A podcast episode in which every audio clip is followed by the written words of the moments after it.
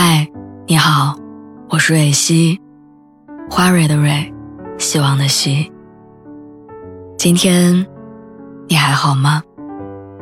你可以在微信公众号和微博中搜索“蕊希”，每天晚上我都会用一段声音陪你入睡。听完今天的故事，祝你晚安，做个好梦。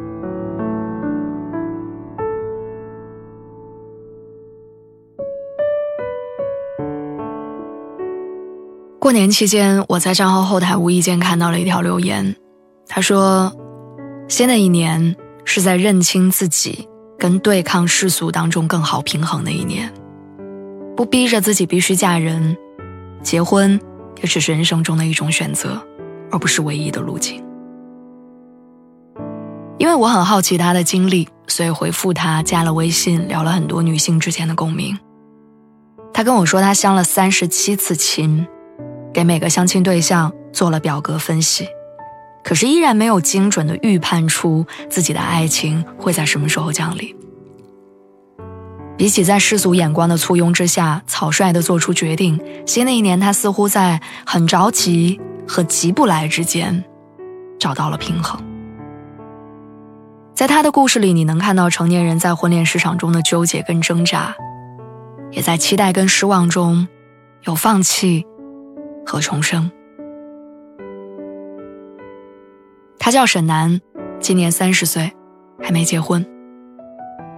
如果你也有相亲、结婚这方面的困扰，希望他的故事能给你启发和一点点安慰。下面是他的自述：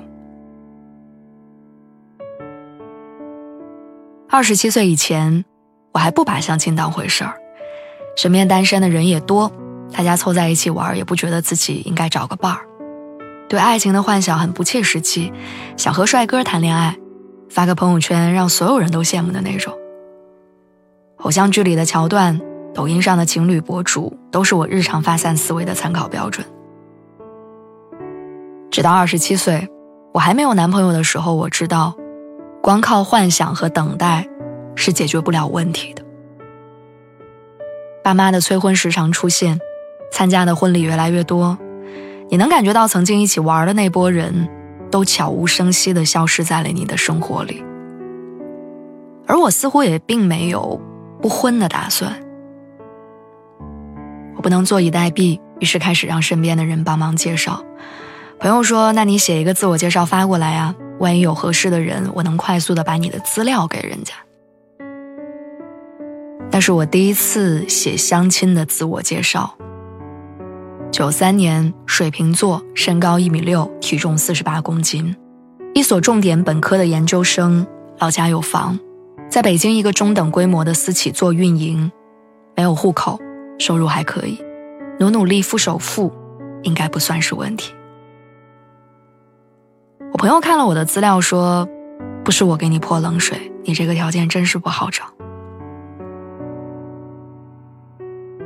当我开始相亲。我知道他说的是对的。相亲过大厂的程序员比我大七岁，我本来也不觉得他多好，身高最多一米七，体重估计一百六。没想到对方对我的工作不满意，觉得我这种规模的私企不稳定，暗示我趁年轻可以考公务员解决户口，还体面稳定。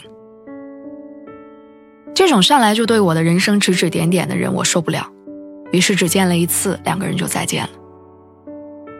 我还见过很多人，老家邻居介绍的，朋友的同事，房东的亲戚等等，不能说遇到的都是奇葩，但确实能直观的感受到相亲市场的严峻和现实。高学历未必是好事儿，有些男生自己不算优秀，但还会嫌弃你太要强；爱好广泛可能会被曲解成你不着家、爱花钱，为什么不花时间好好学习做饭做菜？即便是第一次见面，也会直接跳过寒暄的那一步，直接问你结婚之后想要几年要孩子呀？生了孩子谁来带呀？当然，也有各方面不错的，第一次见面聊得也愉快。我曾经暗喜自己可能是被爱神眷顾，主动邀约了男孩两次都没有得到回应，介绍人后来说，这个男生想找一个二十三四岁的，嫌我年纪大。这种事情一开始发生的时候，我还不太在意，我觉得缘分不到，样本量太少。可是等到次数多了，我坐不住了，拿出来我做数据分析的看家本领，我把这些人的信息填好，做失败总结的分析。我发现自己性格强势，第一眼看过来不是那种很温柔、善解人意的姑娘。于是我换了穿衣风格，专门买了裙子、高跟鞋、珍珠耳环，连和人对视的时候，我都开始刻意的练习，眼神要变得迷离、涣散。朋友圈我不再发自己去冲浪、潜水的照片，改成做蛋糕、画油画，在茶馆里品茶。我相了三十多次亲，总结了很多经验教训，也在这个过程当中调整自己。前年因为这个事儿，我专门去杭州法喜寺求姻缘，好多人说那里特别灵，朋友还推荐了一个算八字特别神的大仙儿，我都试了，都没成。我一看到朋友圈里有人发结婚照就很焦虑，一晚上都睡不着。听朋友的话，打开交际圈。于是我去听现场乐队，报了人比较多的健身房，甚至托前同事把资料发在了他们大厂的内部相亲网站上。下载了各种实名认证的相亲 APP，花八十八块钱买会员，只是因为每天能比别人多看几份资料。刚开始的时候我还不觉得怎么样，到后来失败的次数多了，难免心态失衡，我开始疑惑。是不是我自我的认知有问题？难道我真的没有魅力吗？再到后来，我逐渐不急了，因为过了二十八岁，身边人给介绍对象的越来越少，已经错过了上车的最好机会，也就不再着急，慢慢悠悠晃着溜达，静下心来去想，我为何而焦虑。